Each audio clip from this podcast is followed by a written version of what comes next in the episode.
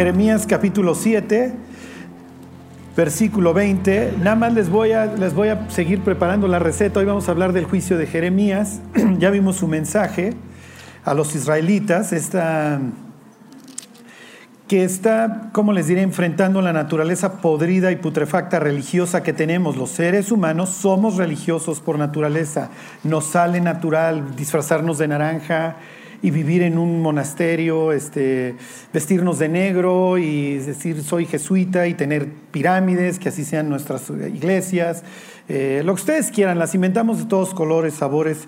Y los israelitas cayeron en la trampa y traen su rollo de templo de Jehová, templo de Jehová, templo de Jehová. Y mientras el templo esté levantado en esta tierra, pues no nos va a pasar nada y podemos hacer lo que se nos pegue la gana. Y Dios dice, no, mis cuates, ya lo creyeron sus antepasados en Silo y así quedó Silo. Ok, y nada más para terminar, les leo el 720, ok. Por tanto, así ha dicho Jehová el Señor, y Dios va a amenazar a cuatro cosas. He aquí mi furor y mira se derramará sobre este lugar, número uno. Bueno, sobre cinco cosas, sobre los hombres, número dos, sobre los animales, número tres, sobre los árboles del campo y sobre los frutos de la tierra, ok. Bueno, ahora sí váyanse a Jeremías 26. Y aquí empieza el juicio. Y van a empezar a ver, este es el juicio más largo en la Biblia, ¿ok? Por lo menos en el Antiguo Testamento.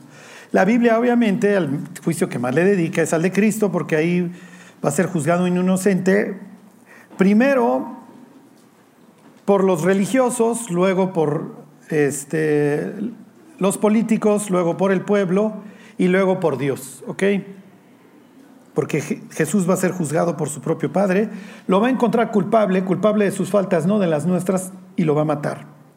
Bueno, entonces les vuelvo a leer la historia, 26.1, dice en el principio del reinado de Joacim, hijo de Josías, rey de Judá, vino esta palabra a Jehová diciendo, Ok, Joacim es un títere egipcio, ¿se acuerdan? El que gobernaba era su hermano, su hermano dura tres meses en el poder, pasa don Faraón Necao, agarra al que está, se lo lleva a Egipto, la Biblia le llama Salum, capítulo 22 de Jeremías, se lo lleva y entonces pone a Joacim, ¿ok?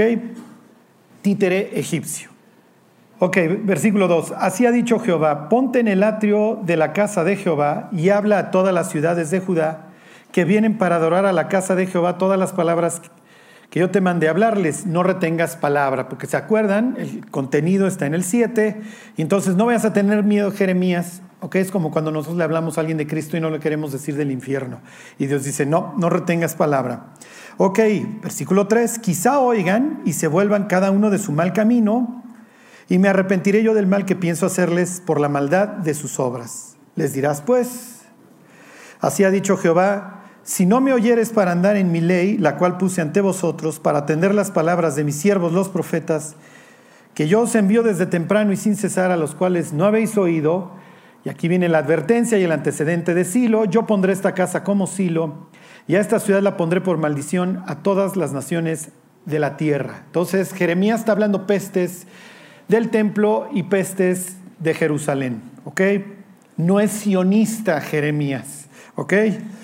Bueno, eh, versículo 7, o por lo menos no en el buen sentido, y Jeremías prefiere adorar al que vive en la nación celestial que a los que, están, que, a los que reinan ahora en la, celestión, en la nación actual. Bueno, en la celestión, ¿eh? bueno, lo que es que se tropiece el hámster. Ok. Versículo 7. Aquí arranca el problema. Y los sacerdotes, los profetas y todo el pueblo oyeron a Jeremías hablar estas palabras en la casa de Jehová y les cayeron súper bien. Dijeron, no, claro, ahorita nos arrepentimos, don Jere, vas a ver que sí. Ok. Y cuando terminó de hablar Jeremías todo lo que Jehová le había mandado que hablase a todo el pueblo, los sacerdotes y los profetas y todo el pueblo le echaron mano diciendo, de cierto morirás. Ok, ¿les suena conocido que alguien haya hablado mal del templo y que le hayan curado la migraña para siempre. Ajá. Ok, Jesús, díganme uno más. Juan. No, no, no, Juan no. No por el templo.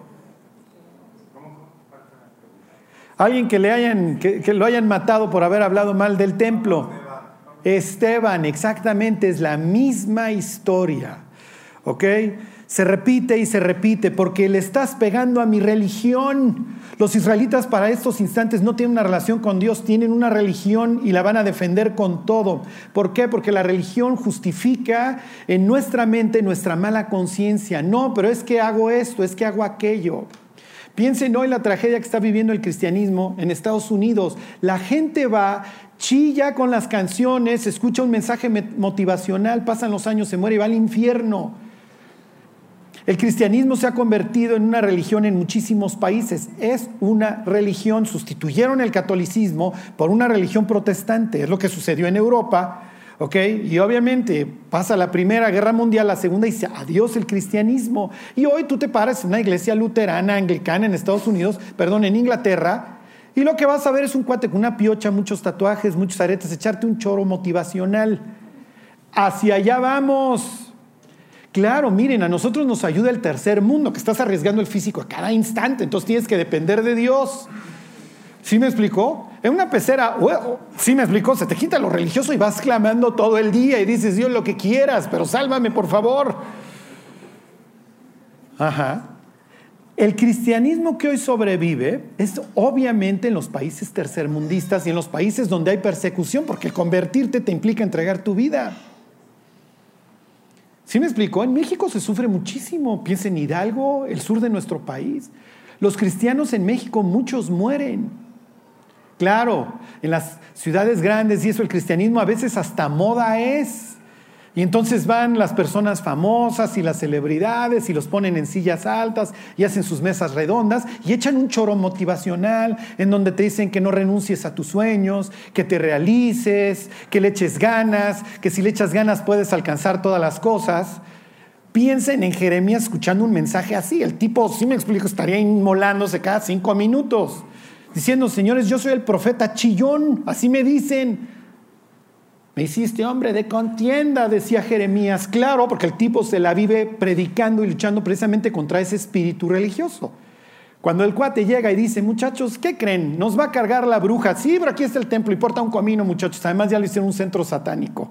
¿Se acuerdan lo que vimos la semana pasada? Entonces, ¿qué creen? Nos va a cargar la bruja. No, pues tenemos que matar. ¿Cómo te atreves a hablar contra el templo? ¿Sí? imagínense a Caifás así, con el de mota. Jesús, ¿por qué hablaste contra el templo? Es que ya la, pues, ya la están legalizando.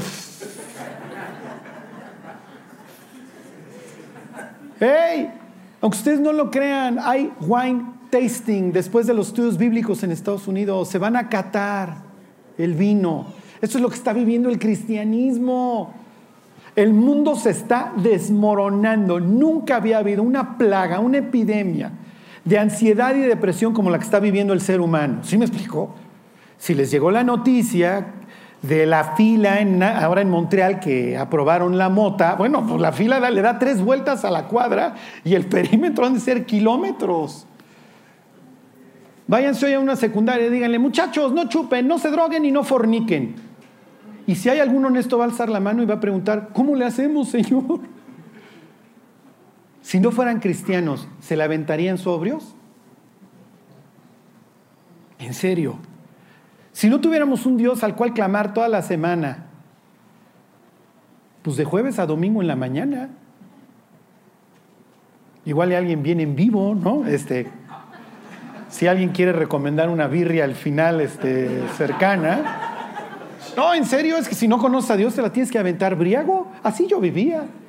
Cuando a mí me decían, no, es que tienes que los viernes, me decía una vez un chavo, yo los viernes me quedo en la, en la tarde leyendo la Biblia, lo vi como un enfermo mental. O sea, en serio, ¿cómo te puedes quedar un viernes leyendo la Biblia? Ajá. Digo, yo le encontraría otros usos a este papel cebolla. ¿Sí me explicó? Digo, me la fumo antes que leerla un viernes en la tarde. Claro, porque no tienes el Espíritu de Dios, eres un religioso. Y la religión no ha sacado a flote a nadie. Dice Pablo, tales cosas tienen a la verdad cierta reputación en sabiduría, en culto voluntario, en humildad y duro trato del cuerpo, pero no tienen valor alguno contra los apetitos de la carne. Pablo diciendo, déjense de hacerse tarugos, yo era fariseo y eso no sirve. Están todos los niños emparedados cuando llegan los ingenieros a tirar el, lo que solía ser el monasterio. Y es precisamente de lo que se está quejando Jeremías.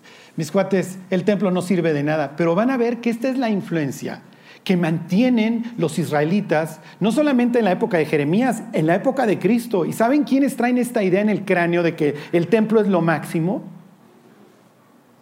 Ahorita lo vemos, es increíble que dices, maestro, ¿con quién has estado caminando estos tres años? O sea, todavía no te enteras de lo que está pasando, no te has dado cuenta de la putrefacción de tu pueblo. Despierta, como dicen los gringos, y huele el café.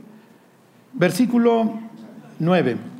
Porque has profetizado en nombre de Jehová, esta casa será como silo y esta ciudad será asolada hasta no quedar morador. Es gente que les digo, no les ha amanecido. ¿Cómo te atreves, Jeremías, a hablar contra este templo? Jeremías diciendo, mis esto ya lo hicieron un antro. Pero aparte ustedes están esperando que Dios se ponga de su lado. Esto es ridículo. Ok, y todo el pueblo se juntó contra Jeremías en la casa de Jehová. Ok, entonces tenemos en el versículo 8 te mencionan los sacerdotes y a los profetas. ¿Ok? Y en el versículo 9 ya tienes al pueblo. ¿Ok? ¿Le suena algún, algún juicio por ahí? En donde tienes la autoridad religiosa, exactamente. Luego tienes la autoridad civil, ahí está don Pilato, y luego tienes al pueblo. Ok, versículo 10, y los príncipes de Judá oyeron estas cosas y subieron de la casa del rey a la casa de Jehová. Acuérdense que la casa del rey estaba tantito abajo. Y se sentaron en la entrada de la puerta nueva de la casa de Jehová y entonces se instaura el tribunal y vamos a juzgar a este loco que cómo se atreve a hablar en contra del templo y de la ciudad, o sea, estás enfermo mental.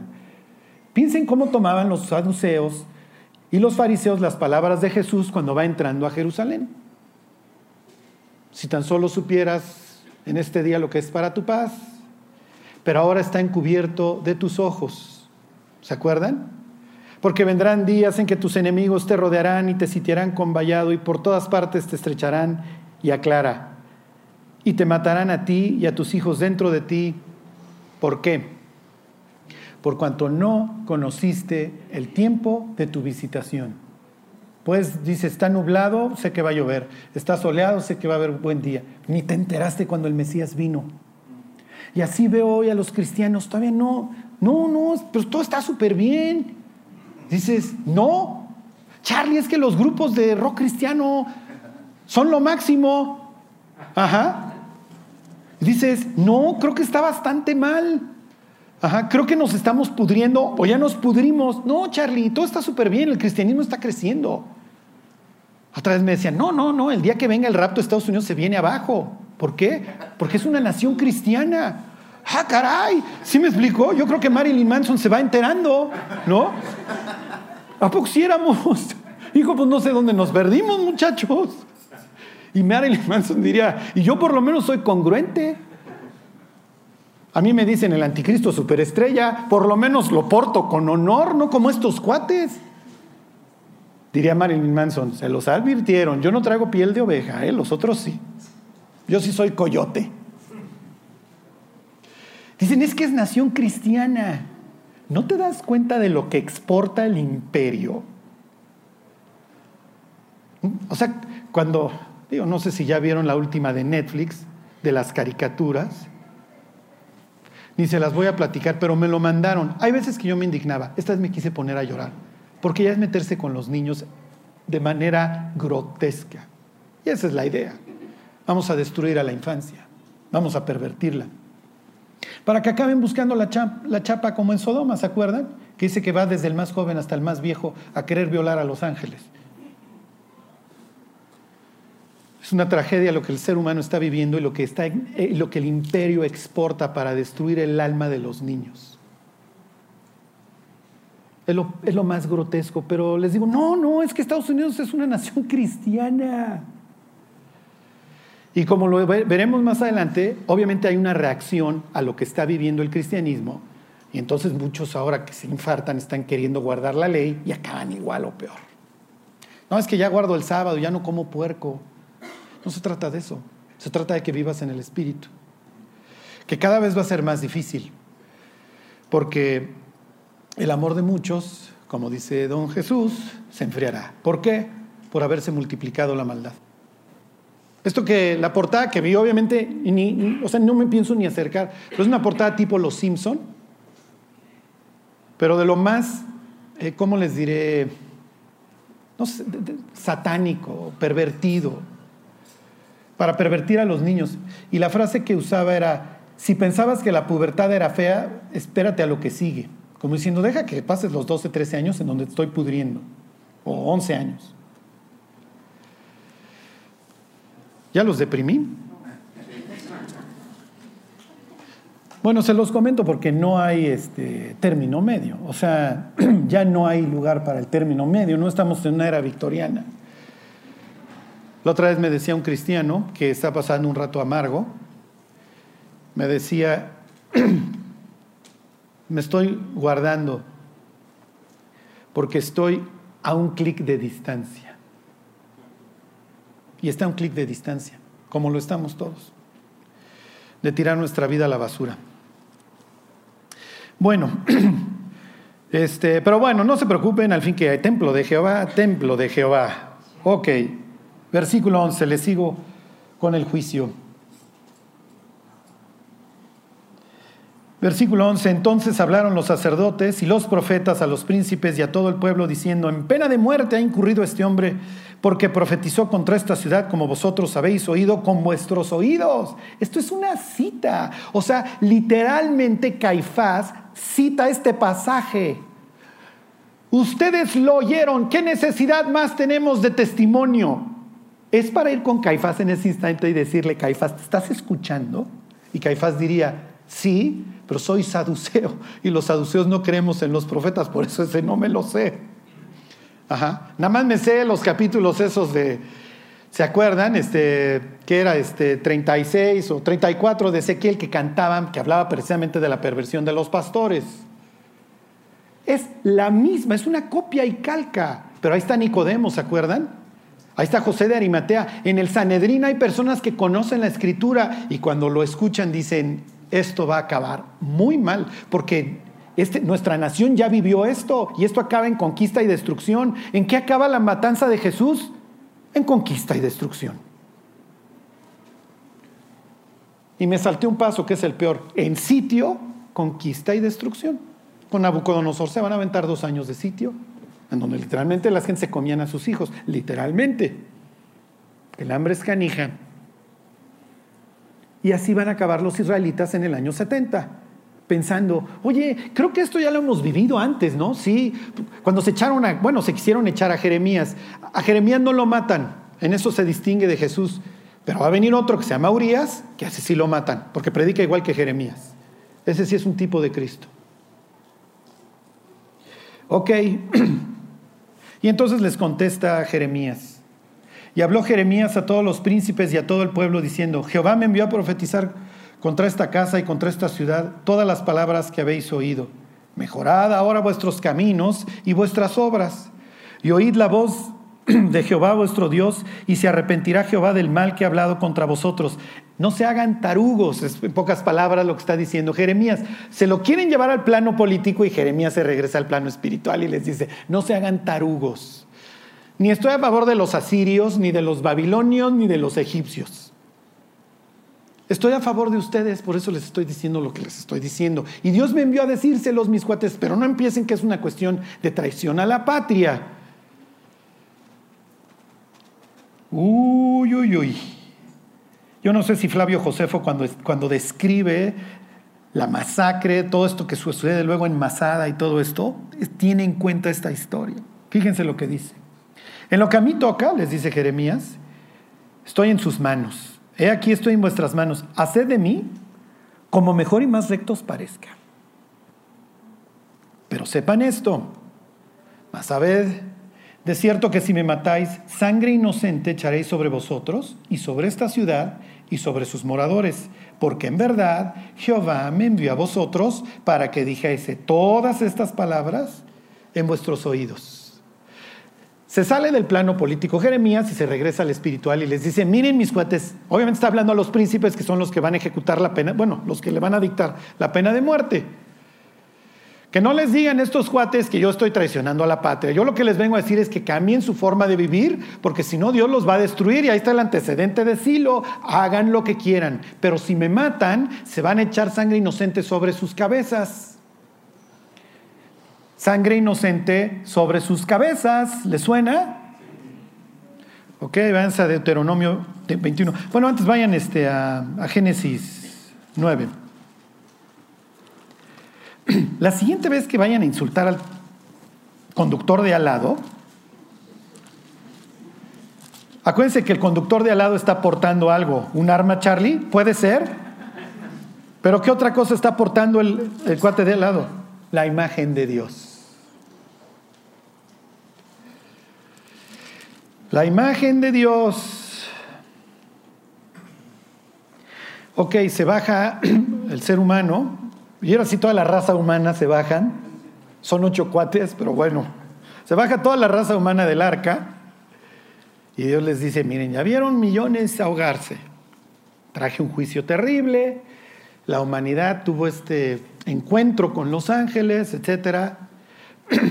y les advierte, no pueden comer sangre porque la vida de la carne en la sangre está, y Dios le, ¿cómo le diré? Le, atribuye valor a la sangre. Oye, Charlie, ¿me pueden hacer transfusión sanguínea? Digo, ya pasamos esa etapa, ¿sí me explico? Ya digo, creo que eso se entiende que la, sangre es algo que Dios respeta. Lo único que Dios nos prohíbe en cuanto a la sangre es comerla, que además nos vamos a ahorrar mucho si dejamos de comer moronga. ¿eh?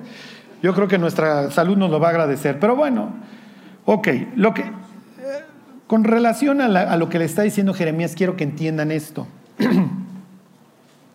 le dice Dios ahí a Noé, 9.4, bueno, 9.3, para que, ay, es que mi complejo de maestro, no puedo pasar por un pasaje sin explicárselos. Fíjense, todo lo que se mueve y vive, ahí están, o será para mantenimiento. Dios está aquí haciendo al ser carnívoro, al ser humano carnívoro. No lo era antes de la caída, por lo menos digo antes del diluvio, por lo menos nunca nunca da una indicación para nada de que el hombre, y si vivías 900 años, pues sí, es que vivías de pura, ensalada, ¿están de acuerdo? Yo los veo que ustedes son muy taqueros y por eso están acabadones, ¿ok? ¿Ok? Pero aquí la vida ya cambió, estás en un planeta distinto, o sea, afectado, entonces ya necesitas el hierro y todo lo que vas a estar comiendo. Entonces, Noé, pues digo, cuando probó el ribay, eso de haber dicho, dijo de lo que nos perdíamos del otro lado del diluvio, ¿no? Pero realmente para el mantenimiento, ¿ok? Lo hace carnívoro. Los animales, entra un ciclo de muerte espantoso, entonces le dice, fíjate que voy a poner temor en los animales para que no te vengan a comer. Por eso es que vas a African Safari, ahí están tres cuates agarrando pedradas a los leones y los leones, ¿ok? Pero bueno, eso era incidental. Entonces, eh, les vuelvo a leer, todo lo que se mueve y vive os será para mantenimiento, así como las legumbres y plantas verdes, os lo he dado todo. Versículo 4, pero carne con su vida, que es su sangre, no comeréis. ¿Por qué? Porque ciertamente demandaré la sangre de vuestras vidas. De mano de todo animal la demandaré, y de mano del hombre, de mano del varón, su hermano, demandaré la vida del hombre. Aquí se instaura la pena de muerte para los... ¿okay? El que derramare sangre del hombre, por el hombre su sangre se da derramada. ¿Por qué? Porque a imagen de Dios es hecho el hombre. La persona que más valúa la vida es el propio Dios, porque nos creó, entonces dice aguas. Y si hay un asesino, a ese asesino lo vas a matar, porque está hecho a mi imagen. Y si tú no lidias con el asesino, yo te voy a maldecir, voy a maldecir tu tierra. Piensen en nuestro país como la maldición que debe de pesar por nosotros. Todos los días, fosa aquí, fosa allá, fosa aquí. Todo el día derramando sangre, enterrando. Los israelitas saben que no. Cuando vienen los mandamientos, no asesinarás. Y viene toda una serie de normas para regular el homicidio. Váyanse ahora sí a Deuteronomio 21. ¿Ok? Tiene su FBI, le hace los levitas, el Estado de Israel, era su, su FBI, pero va a haber veces que no den con el asesino. Entonces, Dios no quiere que aparezcan fosas en la tierra de Israel, Dios no quiere que esto sea guerrero, o Ayotzinapan, o lo que ustedes quieran, ¿ok? O Chihuahua, bueno, ya, lo que ustedes quieran, cualquier estado de la República, ya. ¿Sí se están deprimiendo hoy? Ok, bien. El alumno se deprimirá, ese es el objetivo de la mañana, ¿ok? Bueno, ahí están, 21. Todo esto se los digo para que ustedes sepan lo que Jeremías le acaba de decir a los jueces. Versículo 21. Si en la tierra que Jehová tu Dios te da para que la poseas, fuere hallado algún muerto tendido en el campo y no se supiere quién lo mató, entonces tus ancianos y tus jueces saldrán y medirán la distancia hasta las ciudades que están alrededor del muerto. Entonces piénsenlo, ahí está en el baldío el cadáver. Entonces alguien lo encuentra, manda a llamar a los jueces, en este caso los levitas, ¿qué hacemos? Y entonces se ponen a ver cuál es la ciudad más cercana. Versículo 3. Y los ancianos de la ciudad más cercana al lugar donde fuere hallado el muerto, Tomarán de las vacas una becerra que no haya trabajado, que no haya llevado yugo, que está muriendo un inocente. Versículo 4, y los ancianos de aquella ciudad traerán la becerra a un valle escabroso, esa es la idea, un sitio, como les acuérdense, un sitio que implica caos, la soledad, ¿sí? el yermo, son palabras que usaría la Biblia. Dice, Ontoy, bueno, se los doy el 4, y los ancianos de aquella ciudad traerán la becerra un valle escabroso, que nunca haya sido arado ni sembrado, y quebrarán la cerviz de la becerra y en el valle. Entonces vendrán los sacerdotes, hijos de Leví, porque a ellos escogió Jehová tu Dios para que le sirvan y para bendecir en el nombre de Jehová. Y por la palabra de ellos se decidirá toda disputa y toda ofensa. Ellos son el FBI ahí, ok. Y van a ver quién pudo haber sido el homicida, etcétera. Mandan llamar a los ancianos, versículo 6, y todos los ancianos de la ciudad más cercana al lugar donde fuera hallado el muerto lavarán sus manos sobre la becerra, cuya cerviz fue quebrada en el valle, y protestarán y dirán, nuestras manos no han derramado esta sangre, ni nuestros ojos lo han visto, no somos cómplices. La autoridad que permite los homicidios y que voltea para atrás y que recibe lana, lo único que está haciendo es acumular ira sobre ellos. Claro, Dice Salomón, por cuanto no se ejecuta la sentencia sobre la obra mala inmediatamente, el corazón del hombre está inclinado hacia el mal. El ministerio público que sabe, ah, fulano se lo echó mengano, y sí, ya lo sé, pero me dieron una corta, lo único que está haciendo es acumular la ira de Dios sobre él y esperar. Ahorita lo ven. Ok, entonces ahí ellos tienen que decir toda este, esta ceremonia. Versículo 8. Perdona a tu pueblo Israel, al cual redimiste, oh Jehová, y no culpes de qué. Ahí está, otra vez es lo que está diciendo Jeremías. Si ustedes me matan, lo único que ustedes van a estar haciendo es echarse la ira de Dios sobre ustedes, porque van a estar derramando sangre inocente. Y no culpes de sangre inocente a tu pueblo Israel, y la sangre les será perdonada y tú quitarás la culpa de la sangre inocente de en medio de ti cuando hicieres lo que es recto ante los ojos de Jehová. Que váyanse al Apocalipsis. Todos los homicidios que está viendo Dios a diario, todos los días. Obviamente el convertidero durante esta época, porque es una época de venganza. De eso habla el Apocalipsis, venganza. ¿ok? Ese es el tema central. Dios está retribuyendo a una humanidad dura y perversa por todas las cosas que, que han estado haciendo antes de ir al infierno. Es la última llamada. Ok, fíjense, versículo 3. Van a salir ángeles que están derramando copas. Son siete copas que Dios va vaciando sobre una humanidad impía. Y esto es lo que sucede con el segundo. El segundo ángel derramó su copa sobre el mar y éste se convirtió en sangre como de muerto y murió todo ser vivo que había en el mar. ¿Por qué está pasando esto? Ya, pasa y se convierte en sangre. ¿Qué mensaje está mandando Dios? Pues definitivamente ninguno muy agradable, ¿están de acuerdo? Versículo 4. El tercer ángel derramó su copa sobre los ríos y sobre las fuentes de las aguas y se convirtieron en sangre. Versículo 5. Y oí al ángel de las aguas que decía, justo eres tú, oh Señor, el que eres y el que eras, el santo, porque has juzgado estas cosas. Por cuanto derramaron la sangre de los santos y de los profetas, también tú les has dado a beber sangre, pues lo merecen. Y ahí todos estos homicidas que hoy están en tierra y en tierra cadáveres, cuando abran la llave del agua y salga sangre, ¿qué mensaje les está mandando Dios? O sea, a ti que te gusta tanto, empieza a beber antes de que te envíe yo al infierno porque ahí vas a tener mucha sed. Denle vueltas, unas vueltas a la página, váyanse capítulo 21, versículo 8.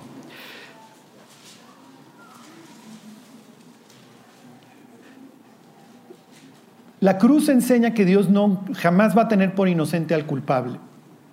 Dios va a cobrar. No va a haber un homicidio que Él no cobre. O en la cruz o en el infierno pero la balanza siempre se va a equilibrar. En el universo va a haber justicia. 21.8.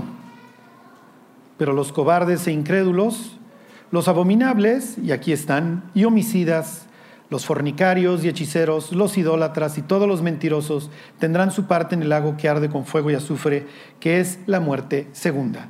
Por eso es que mientras hay un cielo, Tienes un incinerador eterno que está purificando el pecado todo el tiempo, todo el tiempo. Ok. Váyanse ahora al juicio de Jesús. Este, váyanse Marcos capítulo 11. Y quiero enseñarles cómo se va repitiendo la misma historia. ¿Ok? Lo que sucede es que Jesús la va a actuar, pero es prácticamente el mismo juicio y el mismo cargo que le aplican a Jeremías. Jeremías la libra porque se atraviesa un político que lo conoce y lo salva. Pero ahí no termina el capítulo 26. El capítulo 26 del libro de Jeremías termina con otro profeta que también muere. Lo vemos la próxima semana. Ahí están en Marcos 11. Ok. Solo quiero que vean esto y le seguimos la próxima semana. Ahí están. Bueno. Jesús va en la mañana al templo, él está en una ciudad que está ahí al ladito, en Betania, al ladito de Jerusalén, y sale en la mañana y va a cumplir varias profecías. La próxima semana se las vuelvo a aclarar. Solo quiero que sepan que Jesús tiene una relación con la Biblia de tres formas. La cita textual la implica o la actúa. ¿Ok? Ahorita se los voy a hacer así de, refilón rápidamente y la próxima semana les enseño otros ejemplos. Ok. Dice 11.10. Entra Jesús a Jerusalén el día que los israelitas están eligiendo al cordero que van a matar en cuatro días y están gritando los, los judíos, bendito el reino de nuestro padre David que viene, osana en las alturas. Y que dice el 11:11, y entró Jesús en Jerusalén y en el templo, y habiendo mirado alrededor todas las cosas como ya anochecía, se fue a Betania con los doce. Jesús entra, se mete a su casa, va al templo y se va. ¿Qué mensaje está mandando? ¿Alguien sabe qué pasaje actuó? No puede decir Damián porque ese sí ya se lo sabe.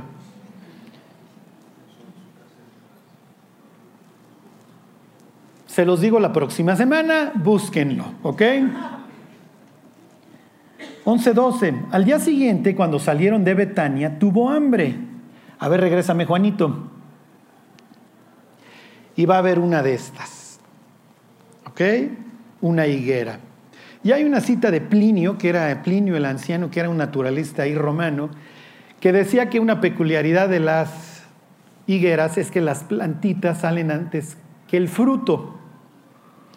¿Ok? Por lo que si tú ves plantas en una higuera, pues esperas que haya fruto. ¿Ok? Y entonces Jesús va camino al templo en la mañana, porque ahí va a estar enseñando los cuatro días antes de morir. Y entonces dice, ah, pues nos desayunamos unos higos, ¿por qué no? Y llega la higuera, ¿y qué creen? No hay higos. Y entonces maldice la higuera. Se imagínense a Pedro viendo a Jesús enchilado con la higuera. Maldita seas, nunca vuelvas a dar fruto. Y Pedro diciendo, Señor, pues vamos por unas uvitas o unos dátiles, no hay problema. ¿Sí?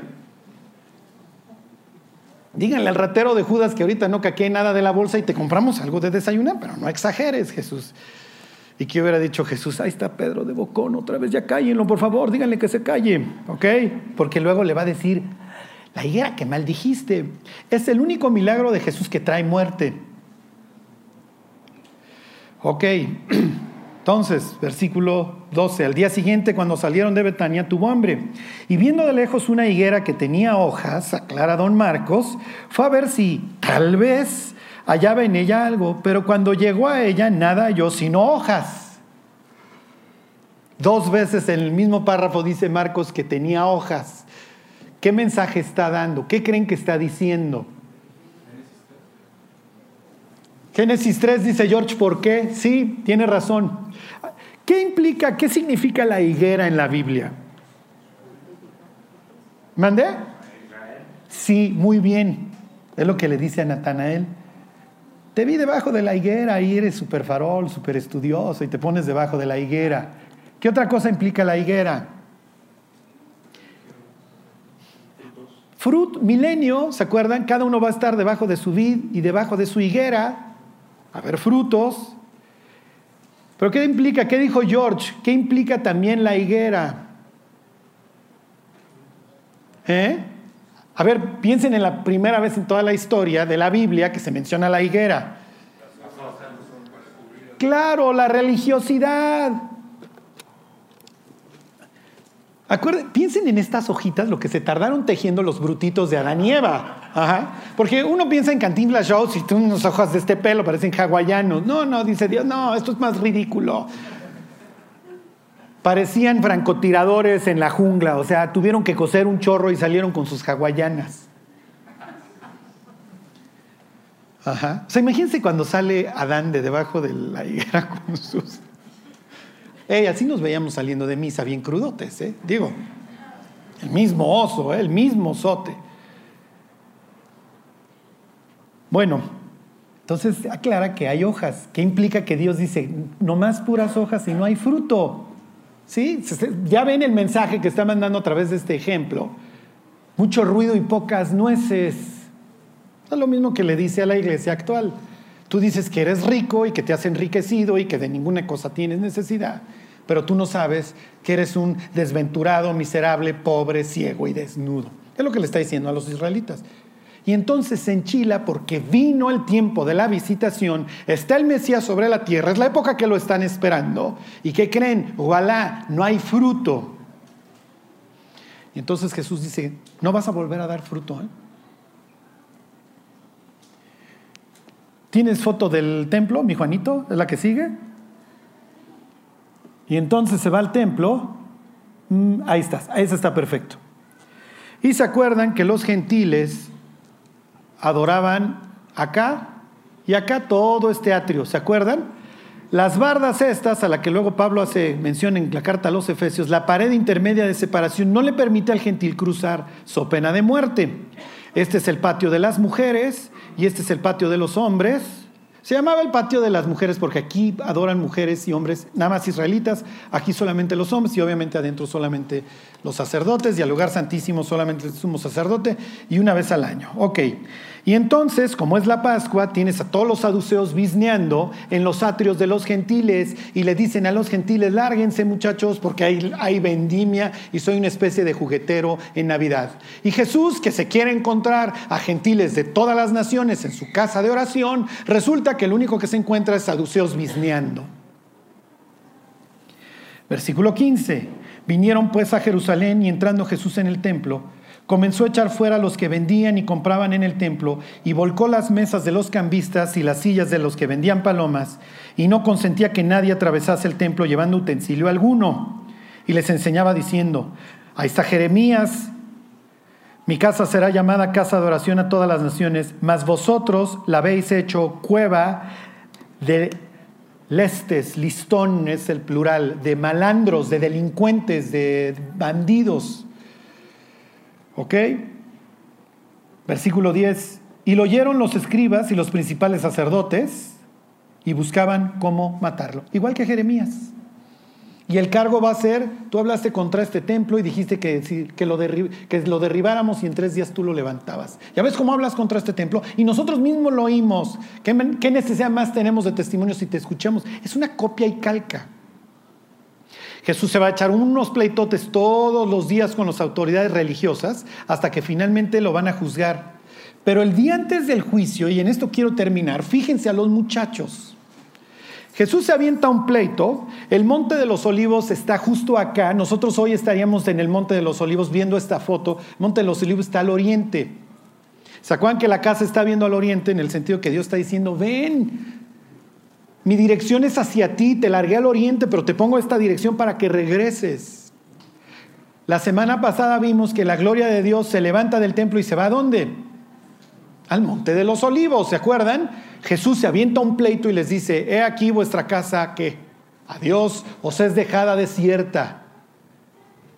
Y la presencia de Dios en Cristo se cruza al monte de los olivos. Y los que conocían, hace Nicodemo, que se sabe la Biblia de memoria, entiende perfectamente qué está actuando Jesús. Y Jesús va, se siente en el monte de los olivos. Tú obviamente tendrías, si es en la tarde, el sol hacia acá, si se entiende, porque el sol se está poniendo en el occidente. Imagínense que Jesús echa el pleito y cuando van saliendo hacia el monte de los olivos voltean y tienen toda la sombra del sol. Y entonces, ¿cómo les digo? Perdón, tienen toda la sombra del templo y muchas partes brillando. Y si es en la mañana, olvídense, el templo te deslumbra. Porque tú vas saliendo, tiene el oriente enfrente y todo el mármol te está reflejando con el oro que tenía. De las dos maneras, en la tarde o en la mañana es una vista increíble. Jesús se sale al monte de los olivos y va con sus discípulos después de haberle dicho a los israelitas, adiós tu casa está desierta, ¿eh? no te vuelvo a ver hasta que me veas regresar. ¿Y qué le dicen los discípulos? No, no, no, no, no, no. los mismos osos que hacemos, ¿eh? miren, váyanse capítulo 13. Templo de Jehová, templo de Jehová, templo de Jehová. Era el dicharacho en los tiempos de Jeremías. Y en los tiempos de Jesús no han cambiado. Y no hemos cambiado. Es que fue una iglesia increíble. No, hombre, hay como tres mil personas. Y van celebridades. Y el pastor, no, no, el pastor sí tiene bíceps, mi Charlie, sí tiene tatuajes, y allí sí hay rolas, y ahí sí hay esto, y templo de Jehová, templo de Jehová, templo de Jehová. Fíjense en los discípulos. Ya veremos la última cena, ahora que veamos capítulo 31 de Jeremías, para que vean cómo Jesús a veces era duro con ellos, o sea, les aventaba unas. Ok, ahí están capítulo 13 y aquí terminamos. Ahí están 13.1. Marcos, saliendo Jesús del templo, le dijo uno de sus discípulos, Maestro, mira qué piedras y qué edificios. Y Jesús así. ¡Wow! Y Jesús diciendo, no, ¿no acabas de escuchar lo que les acabo de decir? ¿Qué les dijiste, Señor? Si vi un pleitazo, Señor. No, hombre, tú sí te agarras con todo. ¿Qué les acabo de decir? ¿Que te vas? Ajá, es lo que les acabo. Y entonces, si yo no estoy ahí, ¿de qué te sirve la casa? Fui a una super iglesia, Charlie. Sí, nada más que Jesús se presenta en esas y les dice: He aquí, yo estoy a la puerta y llamo. Si me invitan, si me predican, si les enseñan el destino eterno, si les dicen que hay un juicio, si les dicen que hay que agarrarse de mí, que hay que vivir por fe, que hay que apagar la tele, si se entiende?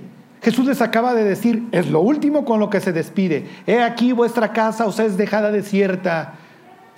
Y les aclara, por tanto, he aquí yo os envío profetas y apóstoles, y de ellos a unos mataréis, y a otros crucificaréis, y a otros perseguiréis de ciudad en ciudad, para que venga sobre vosotros toda la sangre justa que se ha derramado sobre la tierra, desde la sangre de Abel el justo hasta la sangre de Zacarías, hijo de Berequías, a quien matasteis entre el templo y el altar. De cierto os digo que todo esto vendrá sobre este tipo de personas y Jesús se va.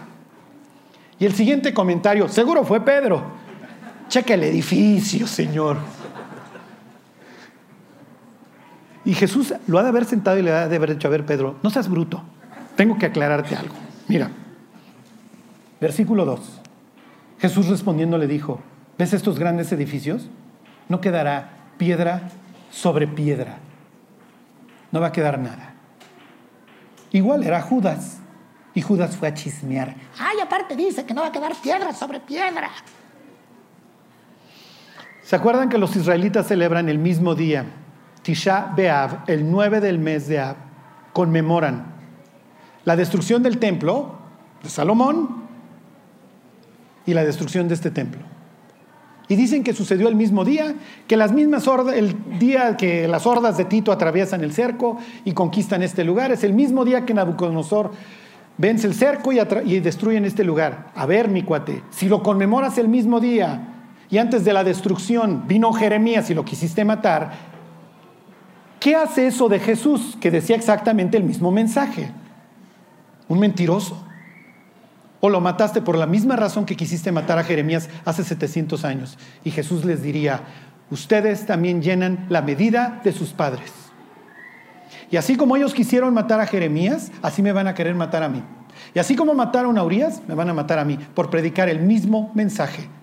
Son una higuera que simple y sencillamente da hojas, pura apariencia, pero cuando fui a buscar fruto no encontré nada, al contrario, puro homicidio. Bueno, que no nos pase,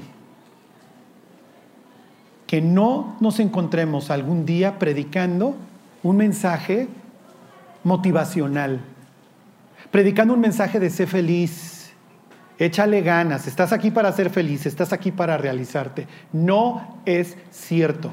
En el mundo, dice Jesús, tendréis aflicción. Este no es el cielo y sé que lo quieres convertir en él, pero no es. Y si desperdicias tu vida acá, no la vas a encontrar allá. Si la inviertes bien aquí, te la vas a encontrar allá. Esta vida somos polvo. Y los que ya rebasamos los 40, Charlie, tú, sí, sí. Y cuando rebasas los 40 y empieza el inicio de la muerte y ves que que ya al otro día de hacer el ejercicio no te puedes ni mover, etcétera, dices, creo que sí estoy muriendo. O haces el mismo swing, nada más que ya el cuerpo no regresa, mm, ok, creo que hay más. Y Dios dice, sí, te estás muriendo, eres polvo. Pero hay una eternidad gloriosa. Y con esto yo no les quiero decir, agarren un flagelo y todos los días, no, Señor, soy lo peor y voy a sufrir en tu nombre. No, tampoco. Lo que Dios nos mande, está bien, más que suficiente. Lo que Dios tenga que hacer para purificarnos, más que suficiente. Y si nos podemos ahorrar lo máximo, digámosle al Señor, no me metas en tentación. Porque ya lo veremos en la última cena. Jesús les había dicho a mis cuates, oren para no entrar en tentación. No lo hicieron y así le fue a los muchachos pero aprendieron la lección. Ahorita, déjame Este, vamos a orar que no nos pase, porque esa es la corriente que hoy, desgraciadamente, se está experimentando. Dios, te queremos dar gracias por tu palabra, por vidas como las de este profeta, Señor, que Dios, por más que luchemos con la idea, estuvieron dispuestos a morir te pedimos que nos guardes, Dios, que nos protejas y que nos permitas, Dios, este, llevar a cabo todo aquello para lo cual tú nos perdonaste, Dios, y nos alcanzaste. Dios, no permitas que pongamos nuestra vida en esta tierra. Ayúdanos, Dios, a buscar las cosas de arriba. Te lo pedimos, Señor, en el nombre de Jesús. Amén.